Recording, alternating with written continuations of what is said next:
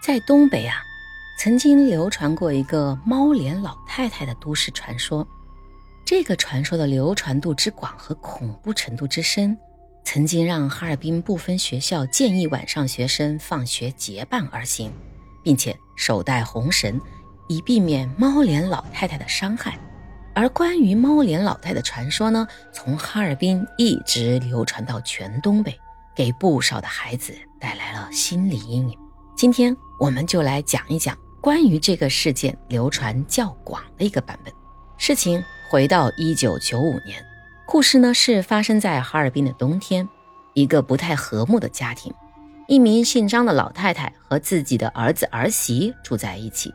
由于儿子性格懦弱，经常受到媳妇的挑剔和霸凌，甚至动不动就拳脚相加。用东北话说，这就是个彪娘们儿。老太太呀，眼见着儿子总是受到儿媳的欺辱，心中难过，便私下呢找儿媳妇说说好话，想要劝解一下矛盾。可想而知了，这个彪娘们对丈夫都如此，对婆婆自然也不会在意。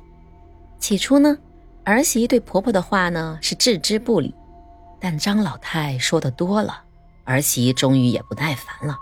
几次之后。暴露本性，开始对婆婆也拳打脚踢。可怜的张老太呀，老伴走得早，膝下就这么一个宝贝儿子，无人给娘俩做主，心里也是委屈的很。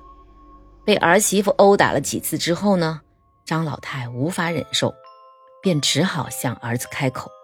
谁料想，儿子唯唯诺诺，对妻子的无理行为选择了无视，更别谈敢于插手。这种态度让张老太心灰意冷。这天晚上，张老太默默地回到了自己的屋子里头，兴许是想到自己含辛茹苦把儿子养大结婚，却没有一个幸福安稳的家庭，连自己也过得大不如前，抑郁之下，就在屋中上吊自尽了。第二天早上，儿子起床呼唤母亲做早饭，敲门等了半天。见到有动静，情急之下破门而入，才发现老太太早已咽气。儿子大悲，儿媳之情却是冷静异常，要求丈夫家丑不可外扬，要求统一口径。婆婆是夜晚突发疾病逝世的。两个人啊，就这么匆匆忙忙的让张老太就入了关。停棺之夜，有隔壁的老人熟知这家子的情况。也看出了事件的端倪，但又不好发声，只能格外的同情张老太。当晚啊，邻居老人就默默的在老太太的左右手偷偷的塞入了黑鱼尾和猪尾骨。在当地的习俗中呢，猪尾骨就像是鼓槌，黑鱼尾就像是树状。传说中啊。冤屈之人手握黑鱼尾和猪尾骨，到了阴间后就可以上堂诉明冤情。没想到呢，这个黑鱼尾的鱼腥味却吸引到了张老太家里养的黑猫。黑猫走进棺木，从老太太身上一跃而过之后，便发生了离奇的事情。只见张老太忽然的坐起了身，半张脸呈现了猫脸状。同时，声音沙哑，是猫咪。守夜的儿子、儿媳等人一看老太太爬出了棺木，大惊失色，都以为老太太诈尸了。众人慌忙向外逃窜。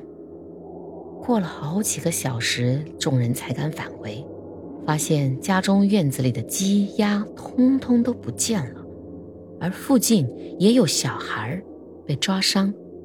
据那个小孩称。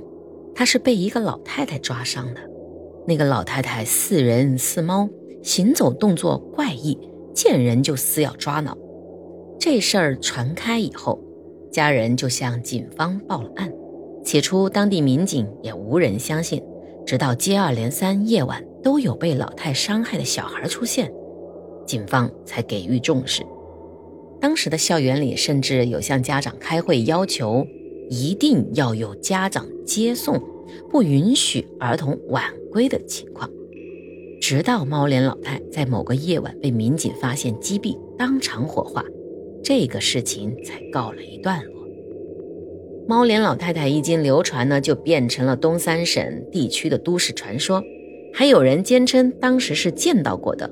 至于其中原委，有人从玄学的角度猜测呢，黑猫是冥界使者，是黑猫经过老人的时候附了体，让老太太暂时复活，因此行为怪异。也有人从科学的角度猜测，猫身上静电多。经过老人的时候，静电产生了电流循环，同时起到了一个心脏起搏的作用，让老人瞬间苏醒。无论怎样，这个事情已经成了那个时代小朋友们心中的阴影。多年之后，有人为了求证猫脸老太太的事件真伪，对哈尔滨地区进行了多次的走访调查，都没有找到明确的猫脸老太太事发地以及精确的当事人和目击证人。但是呢，却打听到哈尔滨某社区在九十年代末确实有一个疯老太太，每一天都是以捡垃圾为生。某一次被顽皮的孩子用烧火棍打到了脸上，导致半边脸溃烂，同时声带烧伤，从此说话类似猫声。因为饥饿难耐，在哈尔滨的冬夜经常拦住身边过往的小朋友索要食物，被人误判成了猫脸的老太太。之后的故事可能也是由此来源的灵感。二零一六年呢，国内还借由这个故事拍了一部同名电影。不论是上面的都市传说，还是这个捡垃圾的婆婆，其实都是一个令人心酸的故事，不是吗？而关于东三省有关猫脸老太太的传说，基本上也是可以盖棺定论是杜撰的了。希望啊，每一个人都能善待身边的家人。或者是你见到的需要帮助的那些老人吧。好了，今天的故事就分享到这里了，我们下一期再会吧。